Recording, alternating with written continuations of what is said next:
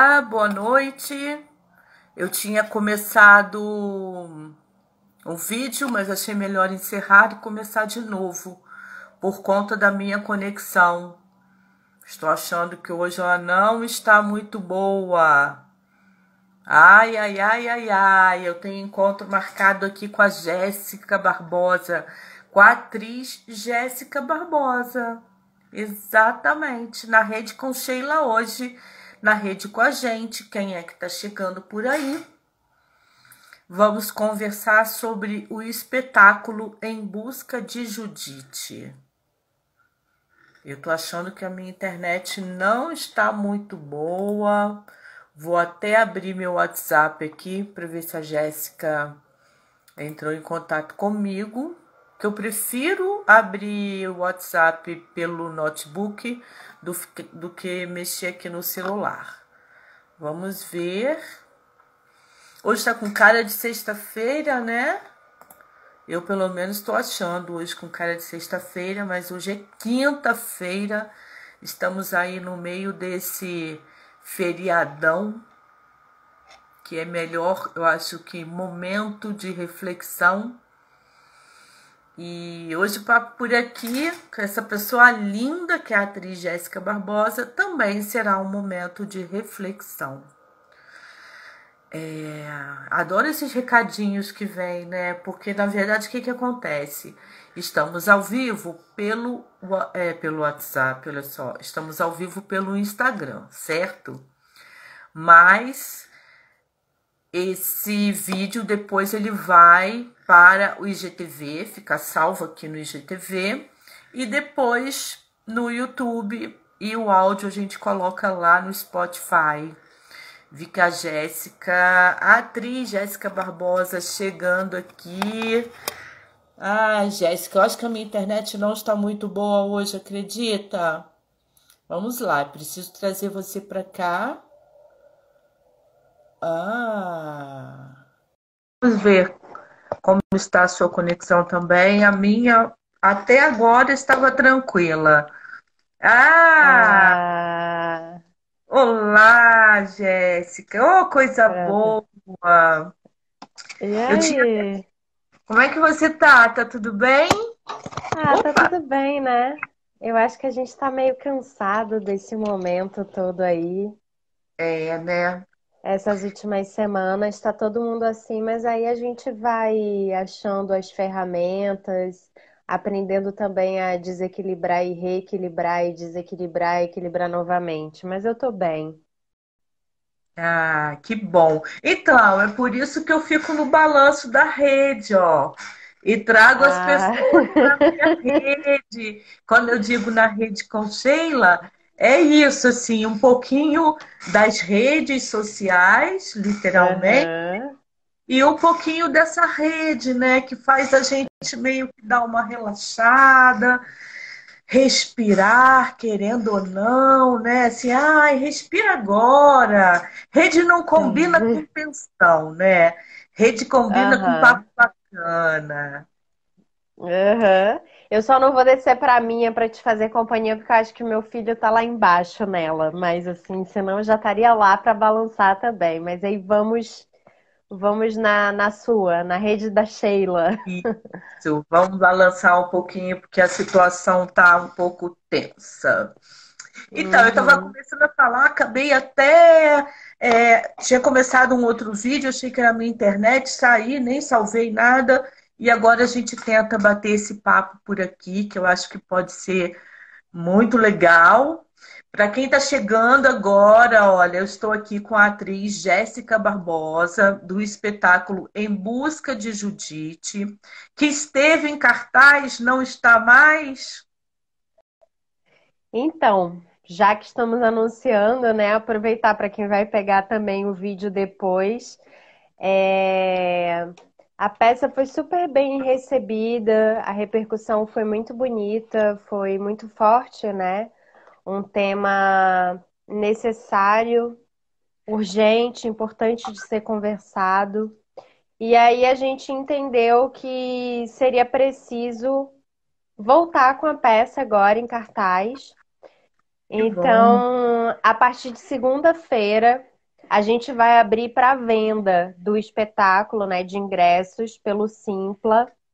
É, porque a gente entende também que é muito importante pensar na sustentabilidade é, financeira do projeto, dos produtores, dos artistas, de próximas ah. etapas que a gente venha realizar, porque proje o projeto Em Busca de Judite, ele tem vários desdobramentos, né?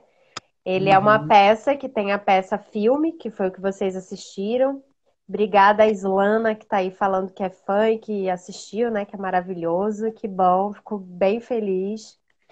E a gente quer gravar as músicas, né? Lançar as músicas para. É um pedido que as pessoas têm feito. Ah, eu quero cantar Faz uma Heroína para minha filha. Ah, eu quero acordar e cantar essa música para trazer força para o meu dia a música da ciência, né? As pessoas que viram já têm as suas músicas favoritas e então a gente espera um dia lançar essas músicas, lançar um livro também com a dramaturgia, um texto importante. Ah, que bacana! Mas para isso tudo a gente sempre precisa de recursos, né? Uma sustentabilidade Sim. financeira do projeto e dos artistas. Então a gente vai abrir para essa temporada é, com ingressos pelo Simpla, com três valores. Então a pessoa pode escolher o valor que ela vai pagar, que ela pode pagar, é, ou que ela quer, de certa forma, né, reconhecer o, o, a sustentabilidade do projeto. Então a gente vai trabalhar com três valores. É, e aí vai começar, a gente vai ter de sexta a domingo, do dia 16 ao dia 25. Então, 16, 17, 18 e uh, 23, 24 e 25 de abril. Que...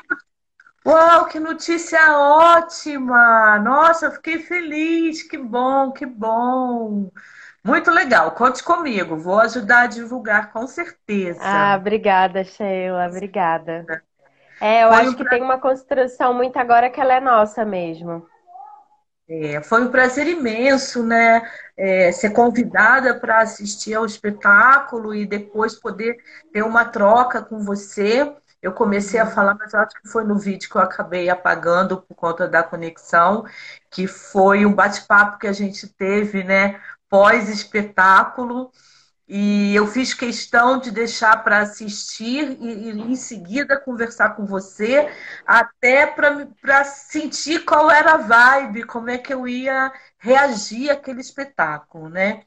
E quando a gente fala em busca de Judite, para quem ainda não assistiu, a gente também, já que vai ter aí a segunda temporada, vamos dizer assim, a gente também não pode sair contando tudo, né, Jéssica? Sim. Né?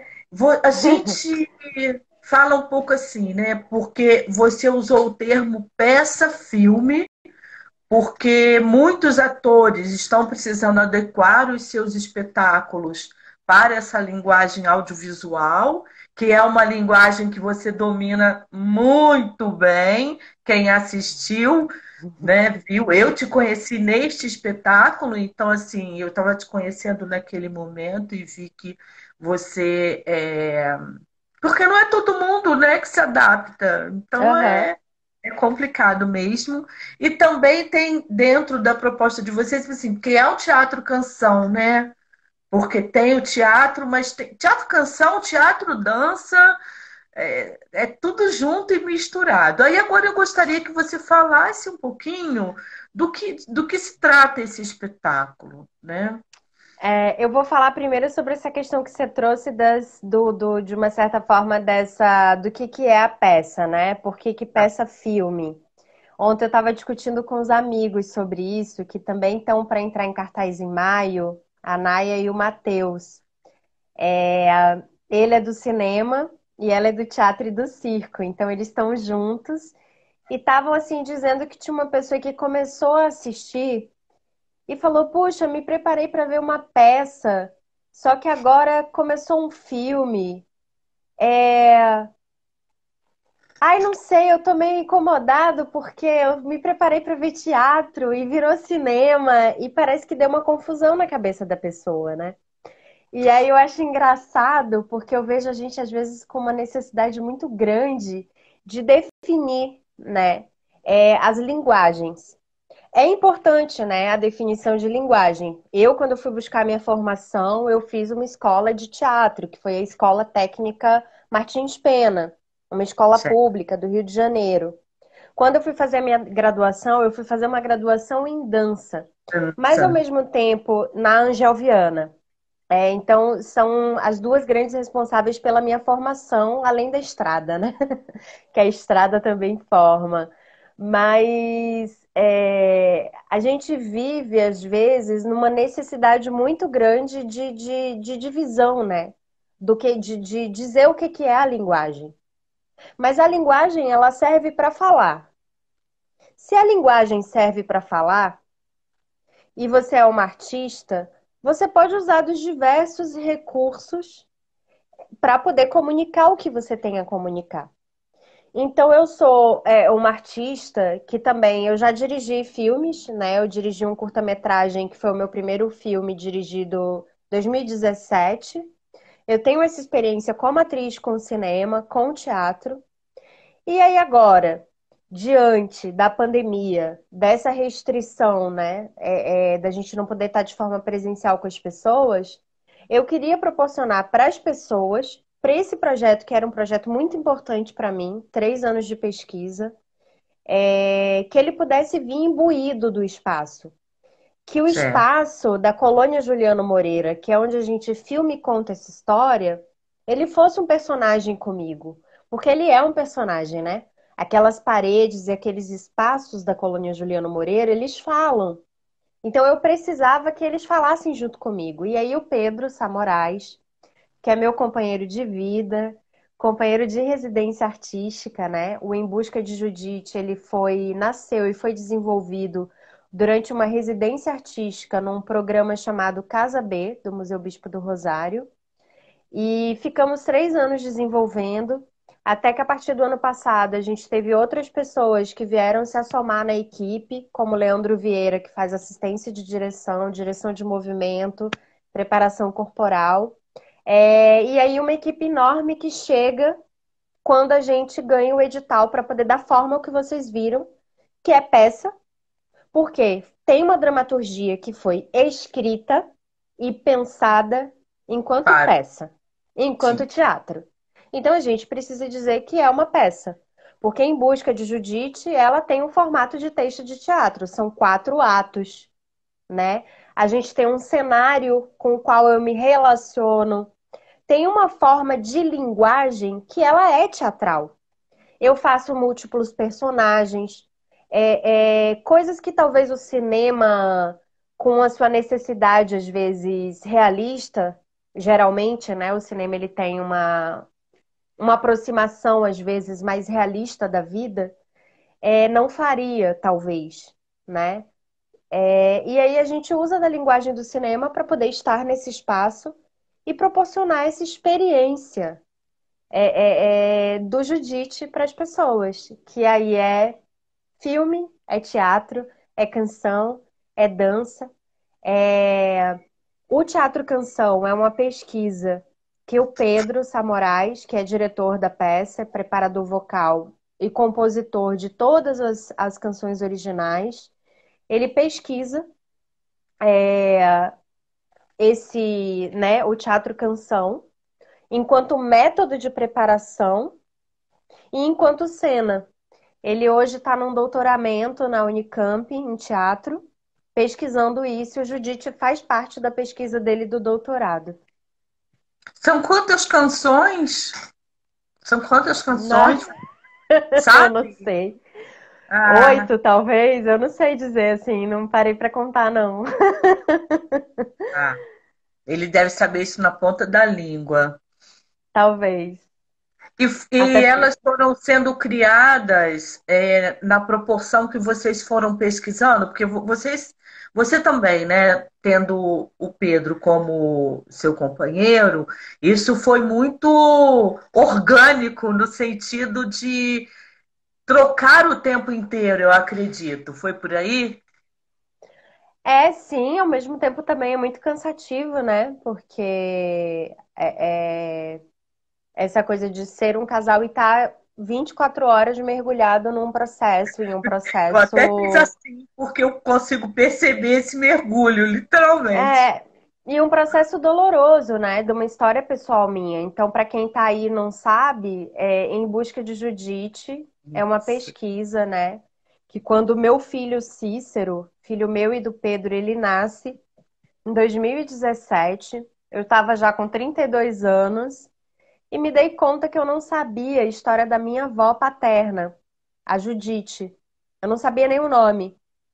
E no parto eu tive um momento muito forte que eu vi mulheres dando as mãos e falando que se elas pariram antes de mim, que eu conseguiria. naquele momento meu filho nasceu. E eu me dei conta da importância de conhecer essa minha linhagem feminina, a minha história. Porque Sua de alguma história. maneira, é... eu sou Judite também hoje. Só que eu não sabia nada dela. Então é a partir disso que eu me pergunto quem é Judite, Vou atrás dessa história. Me chega um livro de Walter de Oliveira. O nome do livro é Ofereço o meu original como recordação. É o doutorado dele, uma pesquisa sobre a fotografia no sertão baiano. Walter, ele além de ser professor de história e pesquisador, ele é marido de uma neta de Judite, detentora da única foto que existe dela, a única foto que sobrou. Uau. E e esse livro do Walter me chega de presente. Eu vejo pela primeira vez a minha avó, reconheço nela o meu filho, reconheço nela a mim, vejo uma certa tristeza e aquilo mexe comigo e eu ligo para Núbia, a minha prima, para poder saber mais sobre essa história. E a gente se fala e se conhece por telefone pela primeira vez. Foi quando você, assim que você ganhou o seu primeiro filho? Não, foi um pouquinho Três meses depois. O Cícero nasceu em outubro, o livro chegou em dezembro. Uma curiosidade, foi parto natural? Foi domiciliar. Domiciliar. É, eu também tenho uma história de um parto domiciliar. Ah, o meu mais bonito, novo, parabéns. O meu mais novo nasceu em casa. Ah, que bom. E a minha é neta. Bom, né? minha... É. Enfim, Bacana. Aí três, a gente tem muita coisa para conversar, mas eu vou focar bastante no espetáculo. Claro. Né? claro. É, porque são histórias lindas, como você falou, a história de Judite é um pouco a minha história, que é um pouco a sua, que é um pouco de alguém que está assistindo, mas que ainda às vezes não se deu conta, mas também é, né? Uhum. Então fala mais um pouquinho. Aí você. Aí chegou você... esse livro, eu falei com essa prima, ela me contou um pouco mais da história de Judite, né? E me contou sobre esse histórico, sobre essa história da manicomialização compulsória. E em janeiro, um amigo me convidou para conhecer a colônia Juliano Moreira por um projeto dele, que ele queria que eu trabalhasse junto com ele. Só que quando eu cheguei lá, eu vi aquele espaço, eu participei, né? Passei e conheci a exposição que estava na época lá, que era Quilombo do Rosário. E nossa, aquilo me atravessou muito forte. E, e eu olhava para aquilo e falava: Isso fala de mim. Isso me representa em algum lugar que eu nem sei direito.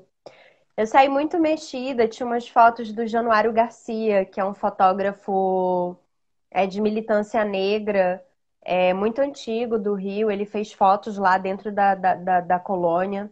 E, e, tinha essas fotos dele, olhava para aqueles corpos, via que a maioria dos corpos eram corpos negros. E, e vi que tinha uma coisa minha dali daquela história, daquele espaço. Que eu precisava fazer contato. E aí, quando eu estava indo embora, já mesmo indo embora, Diana Coker, que é curadora pedagógica do museu, e foi orientadora do processo de pesquisa do Em Busca de Judite. Falou: olha, a residência artística da Casa B está aberta. Se vocês tiverem um projeto, mandem. Ela disse hum. que ouviu soprarem no ouvido dela, né? E quando eu cheguei em casa, o Pedro insistiu que eu mandasse o projeto da residência, que, né, a gente iria junto investigar essa história e que ele achava que eu tinha que ir, assim. A gente mandou o projeto de residência, iniciamos a nossa residência artística familiar, porque muitas vezes íamos com o Cícero, bebezinho de colo, pesquisar. E é isso, foram três anos pesquisando sobre o tema da loucura, é, sobre a história de Judite nesse processo de pesquisa e criação artística. E daí você também começou a se aproximar de, de pessoas da sua família, desse, de núcleos familiares. Você parece que me falou Sim. alguma coisa naquela conversa que a gente teve, é, em busca da história de Judite, e acaba como se fosse uma, uma linda árvore, né? Tinha a Judite, mas você também foi procurando esses bracinhos, né? Para se identificar. E você não sentiu medo, não, Jéssica, de ir tão fundo, descobrir essa história?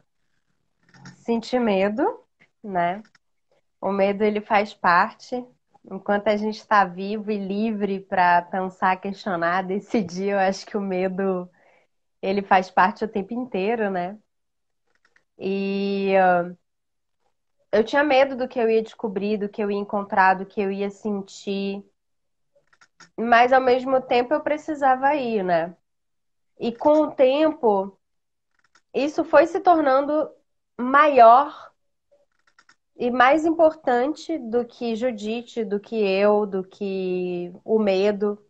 Eu vi que tinha uma história ali coletiva para ser pensada, para ser contada, né? Para ser debatida. E então quando a coisa também ela cresce, vai se tornando é, maior que a gente de uma certa forma e ganhando sentidos que não são só individuais. Isso tô falando muito particular meu, tá? Não é receita de bolo que é assim com todo mundo. É, tem gente que quer fama, sucesso, beleza e é completamente individual e é isso, assim. Mas na minha perspectiva, eu acho que quando as coisas elas elas têm essa, né, mesmo sendo profundamente individual, sendo de uma história minha, ela é profundamente uma história coletiva.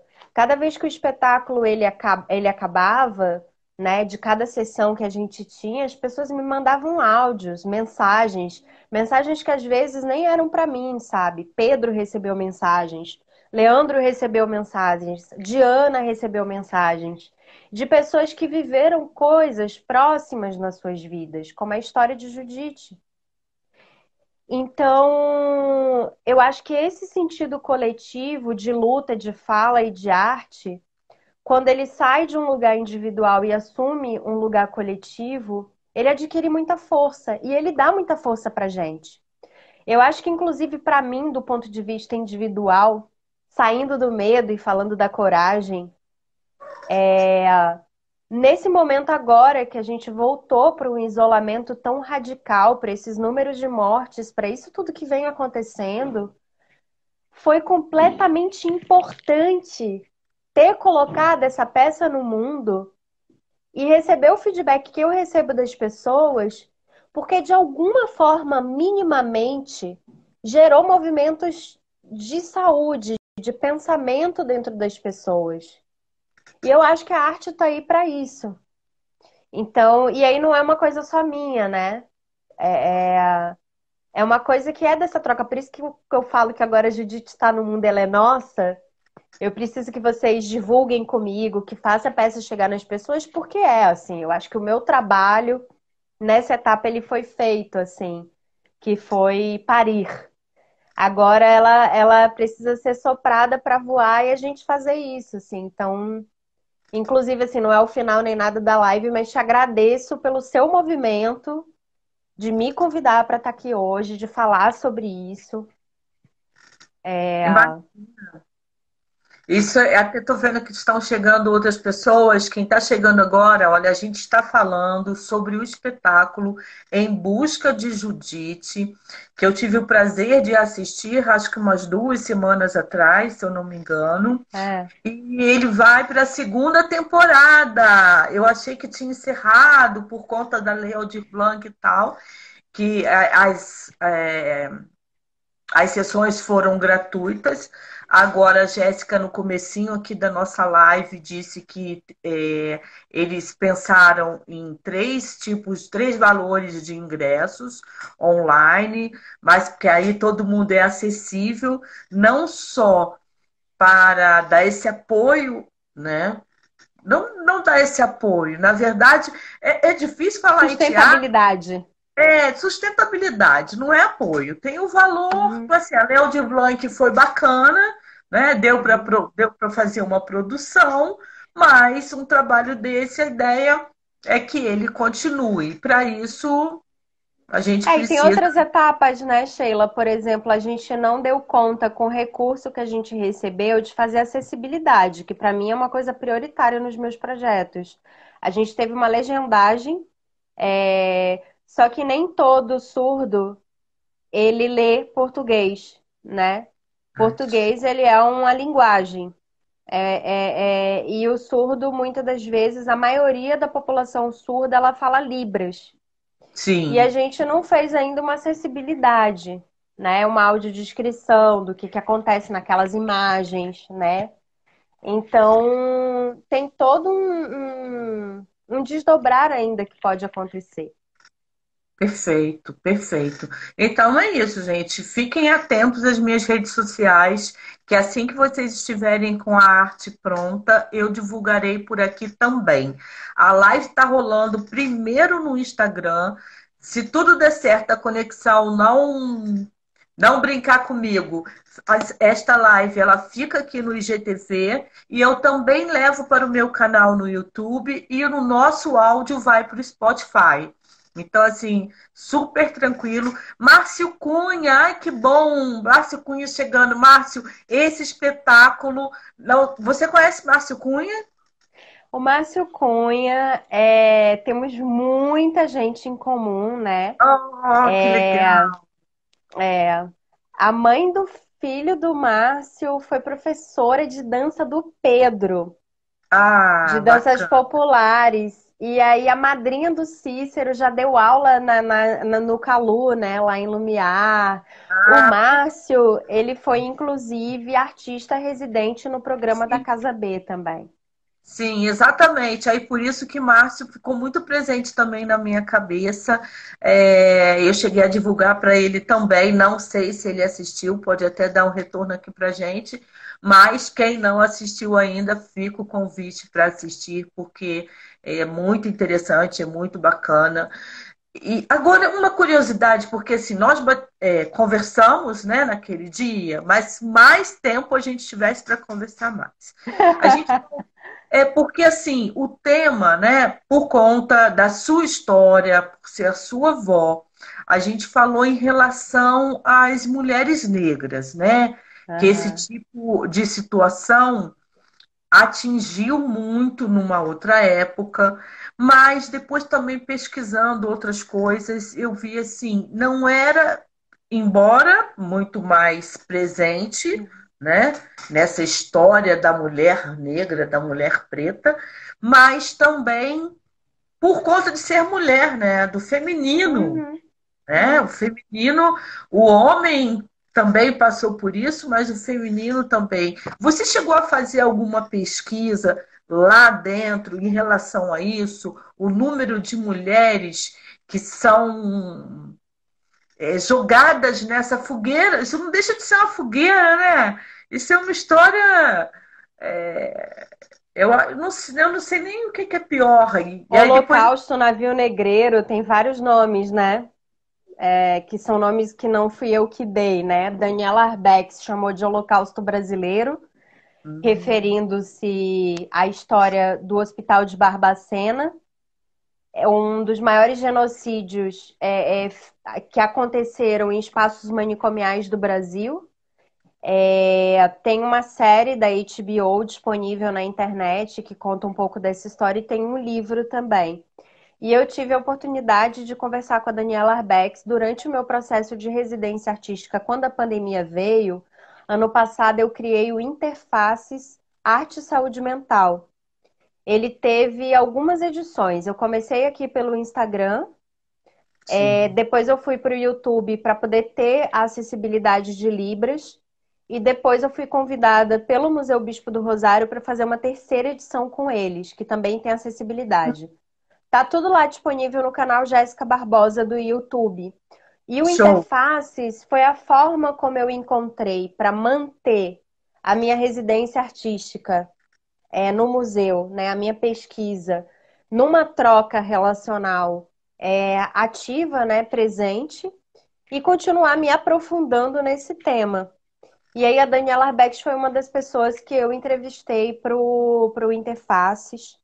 É, a Raquel Gouveia, que é uma outra pesquisadora super importante na luta antimanicomial. Ela é do Rio de Janeiro e ela, enfim, entende essa luta como uma luta anticapitalista, é, antirracista, feminista. É, por quê? Né? E ela que fala Holocausto Brasileiro ou Navio Negreiro? Ela tem um artigo super interessante que questiona isso. Porque eu não sei te dizer agora, estatisticamente, os números. Certo. Né? Mas, assim, a gente vive num país é, é, é, de maioria negra. E a gente tem questões estruturais da formação desse país que atinge maioria a população negra. E é estrutural, isso a gente não tem como, né? Infelizmente, nas, nessas estatísticas, é, o nosso povo ele aparece em maioria como é maioria nesse país. É, assim como as mulheres, porque as mulheres elas fazem parte dessas questões estruturais, assim como os povos indígenas, né? É o ameríndios. Eu nunca estudei a fundo isso, então eu não sei dizer qual a nomenclatura melhor agora para falar. É, pretendo me aprofundar nessas questões. Mas esses corpos é, que não eram corpos, né, da dita hegemonia, corpos contra-hegemônicos, como pessoas trans, gays, é, pessoas pretas, é, mulheres, pessoas com deficiência, elas eram manicomializadas não por terem uma questão é, psiquiátrica, uma questão que precisava de uma atenção terapêutica, mas para serem retiradas de cena. Então a gente precisa ir lá na história, assim como eu fui buscar a história da minha avó, a história da Judite, a gente precisa estudar essa história da manicomialização no Brasil e ver como coincide, por exemplo, como a época do movimento higienista no Brasil. E aí teorias que falam sobre o cérebro do negro, que o cérebro do negro ele tinha, ele era diferente, ele tinha questões e dá-lhe abrir cabeça e dá-lhe mandar para os manicômios. Objeto. É, então isso. Pois é, né? E aí nem vou falar mais nada sobre isso no agora. O quanto que isso ainda acontece hoje, né? É, eu estava é... refletindo sobre isso. Falei, nossa. Foi, a, foi uma conexão também que eu fiz, assim, né? E e aí, se você vai em Lima Barreto, Lima Barreto, que né, foi um grande escritor é, da literatura brasileira, talvez não tão conhecido quanto o Machado de Assis, mas o Lima ele é conhecido. E o Lima Barreto ele teve uma história de, de adoecimento mental é, muito relacionada com álcool e tem uma autobiografia, uma, uma, tem uma biografia dele super interessante, Legal. que conta um pouco da história dele. E ele tem um livro chamado Cemitério dos Vivos, que fala, ele conta a passagem dele é, por um manicômio, falando, não. na verdade, sobre o quanto que não é terapêutico, o quanto que é desumano, o quanto que, na verdade, é adoecedor esses espaços do manicômio, né? Então, assim, eu acho que eu falo muito dos corpos negros por eles serem de fato maioria. Quando você pega os livros, as imagens, é o que você vê. Mas as mulheres também. Porque nós, é, mulheres, a gente também estava sujeita ao machismo. Então, simplesmente você tinha homens, maridos, pais, que às vezes resolviam as suas questões de relação, né? Eles faziam casamentos, se livravam de filhas rebeldes, mandando para manicômio. Assim como é importante falar nessa semana que a gente está vivendo agora, que na ditadura militar foi quando aconteceu o genocídio. Tanto na colônia Juliano Moreira do Rio de Janeiro, que a gente teve um contingente de 5 mil pessoas. Na ditadura militar, a gente teve 5 mil pessoas internadas na colônia Juliano Moreira do Rio de Janeiro. Nossa. 5 mil pessoas que estavam assim, ah, tô com, precisando de uma terapia, porque. Não. Era um projeto. E quando não podia meter na cadeia, metia no manicômio. Esses projetos, eles existem. Esses espaços, eles são construídos como, com, com um projeto.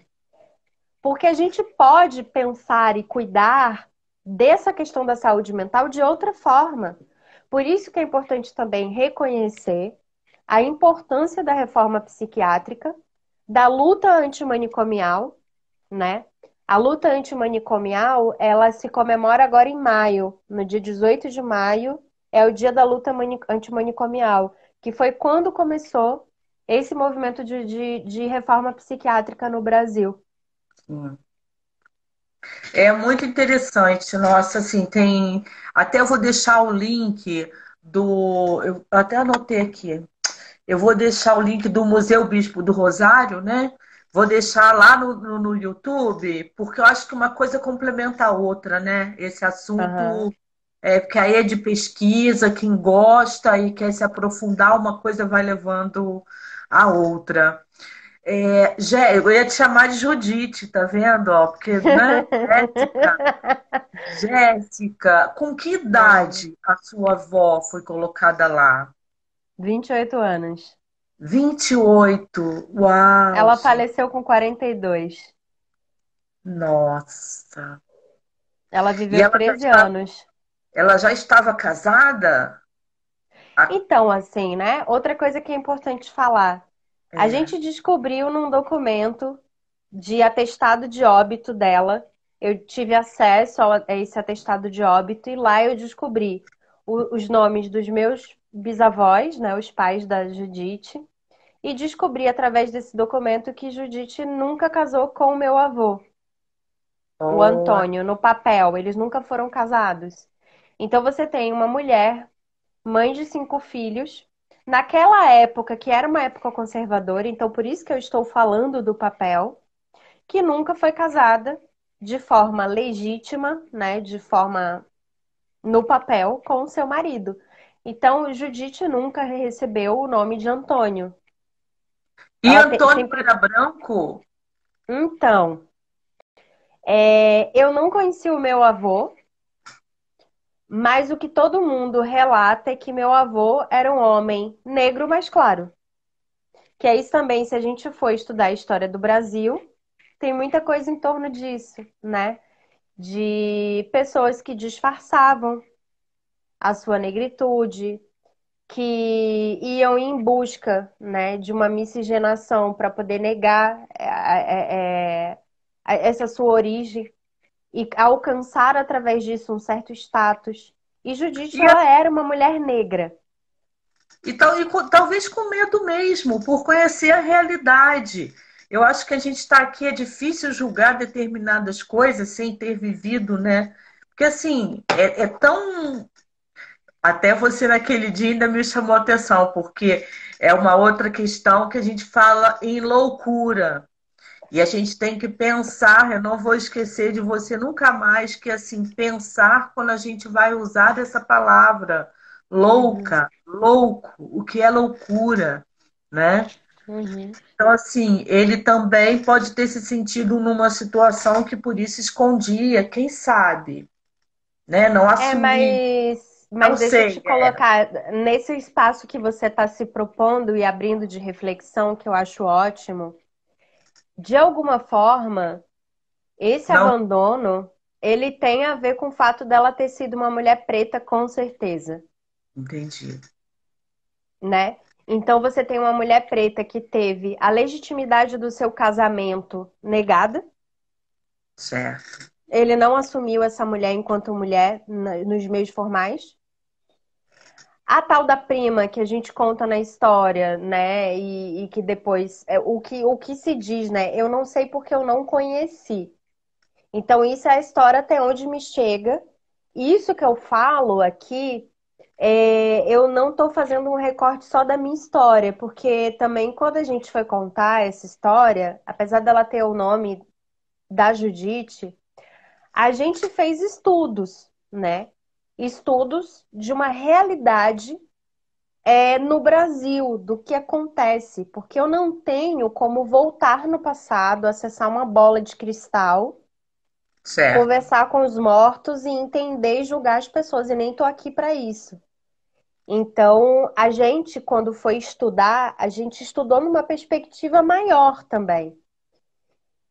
E essa questão do racismo, essa questão estrutural, ela existe, ela perpassa. Mulheres que não são assumidas pelos seus maridos. Hoje mesmo vi, vi um negócio absurdo de um ator é, famoso que eu admiro muito, já trabalhei com ele, uma foto de um homem negro nu sendo pintado e a menina distraída olhando pro pênis dele, porque era grande.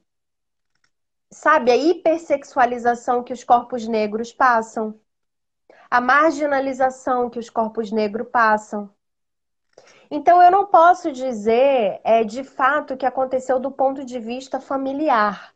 Mas Sim. a gente usa, né, essa história nossa coletiva para poder tentar entender a nossa história é, pessoal. Porque a nossa história pessoal ela é coletiva.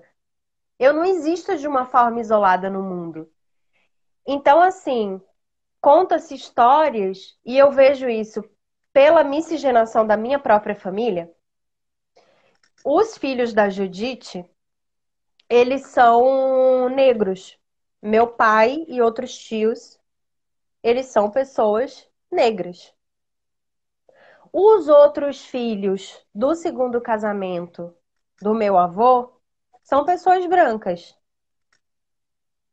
Então, meu avô, depois que ele, né, teve essa, essa história, que é a história que me chegou, de uma manicomelização compulsória dessa mulher, a outra mulher ela é uma mulher branca.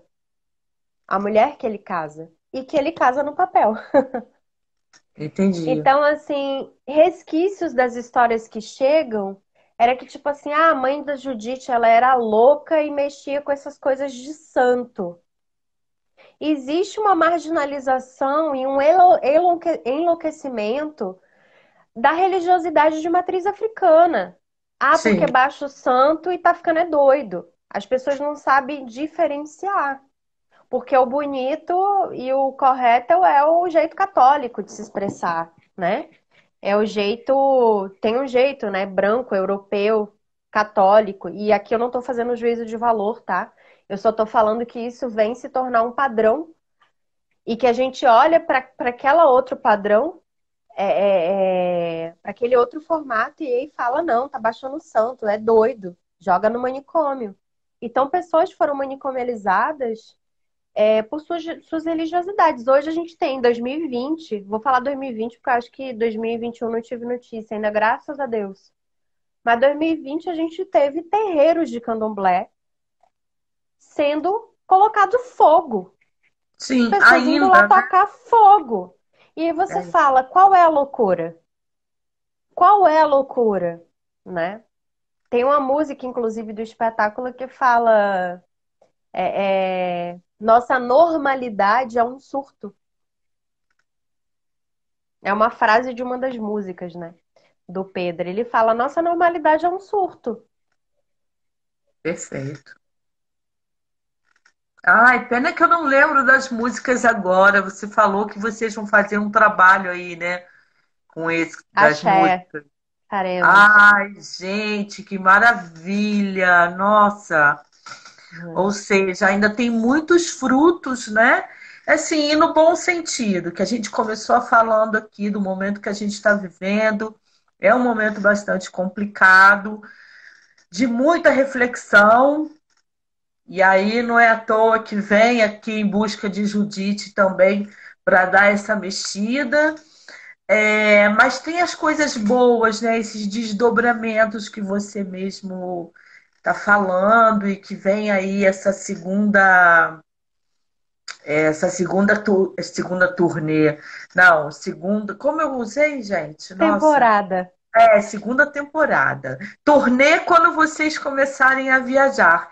Embora. É, embora é importante também, porque uma coisa que eu troquei aqui com a Jéssica foi em relação ao local, ao cenário. Porque quando nos conhecemos, vamos dizer assim, que eu tive contato com as produtoras e tal é, tinha uma ideia de trazer aqui para Nova Friburgo, mas você me disse que a concepção original é para que fosse naquele espaço onde vocês gravaram, não é isso? Eu acho que ainda dá tempo de você falar um pouquinho antes da gente terminar. Olha só, uma o hora nosso papo rende, Sheila, é isso, não tem jeito. A gente Mas vai fazendo em parcelas. É. Mas me fala um pouquinho, porque a ideia era viajar com o espetáculo, mas Ó, aí. A minha tia. A minha tia tá ali falando que a mania de demonizar tudo também. Ela é crente, tá? Ou seja, dá para você ser de uma outra religiosidade e ter consciência, né? É, de que não dá pra gente sair colocando tudo na cota do diabo também, né? Então, assim, sair demonizando tudo.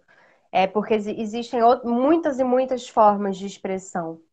Sobre a coisa do espaço que você está perguntando, né? Isso. Aquele espaço, aquela estrutura, ele é um espaço que fala muito, né?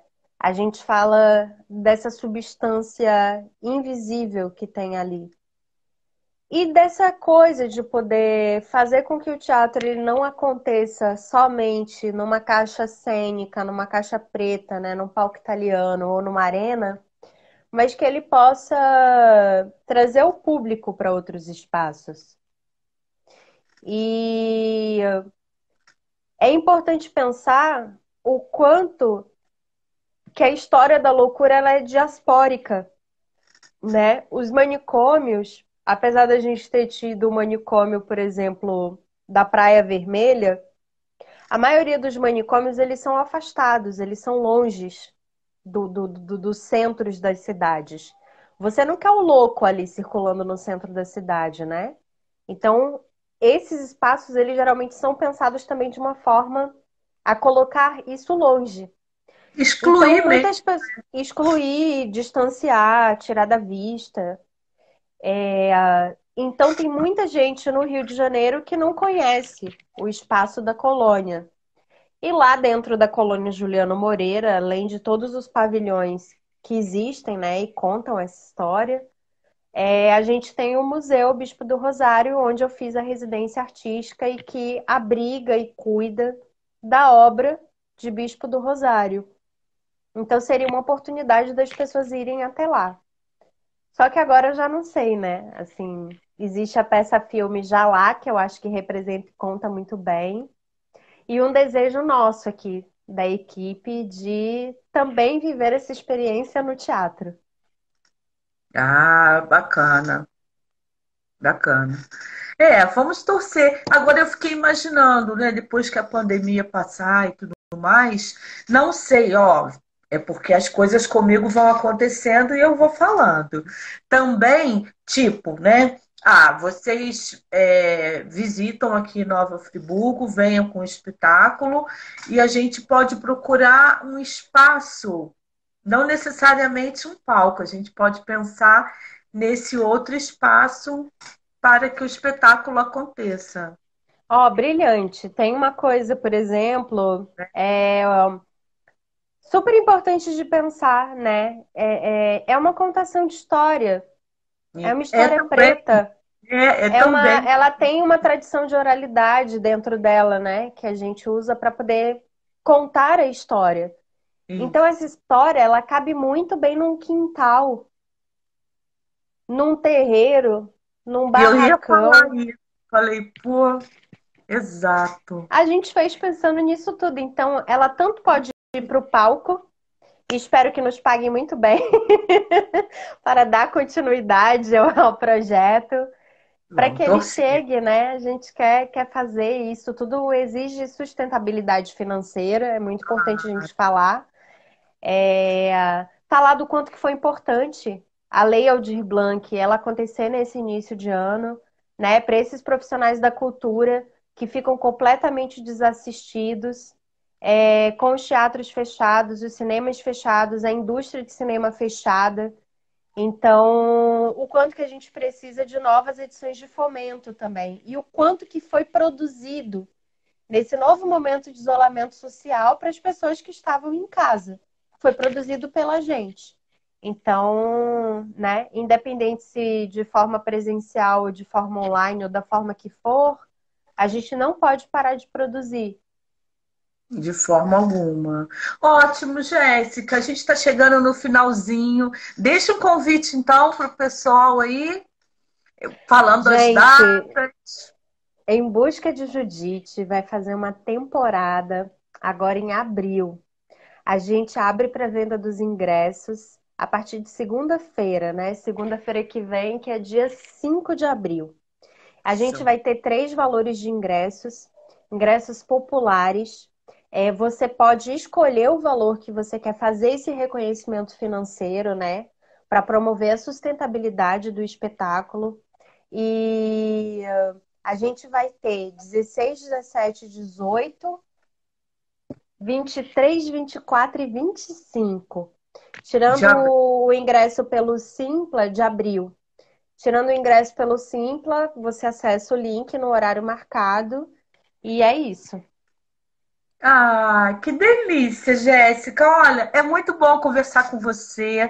É muito bom falar de Judite, né? Mas eu quero deixar aqui essa live salva, então eu não quero correr o risco de encerrar em cima da hora. Vai dar tudo certo.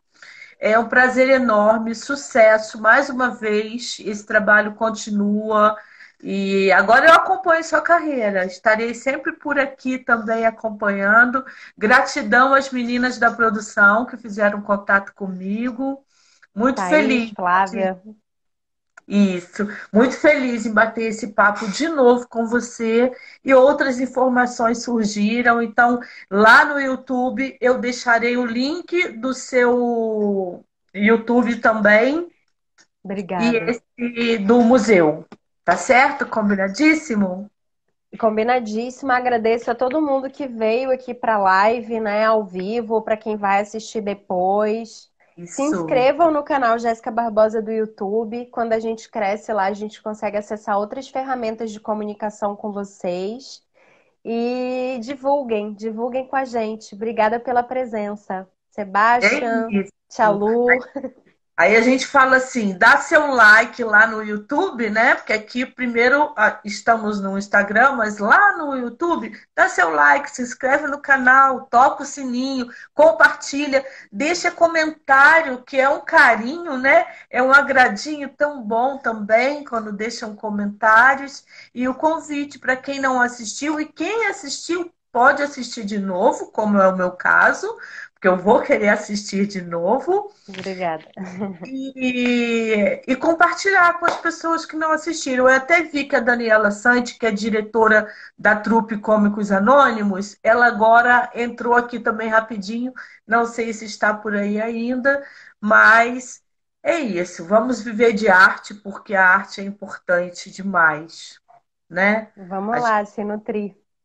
Exatamente. Um beijo, então. Obrigada. Beijo. Tchau, gratidão, até as próximas. Tá? Tchau, tchau. Beijo, tchau. gratidão a todos. Beijo. Tchau. Obrigada, Lívia ficou até o final. Obrigada. Ah, beijo, Lívia. tchau. tchau.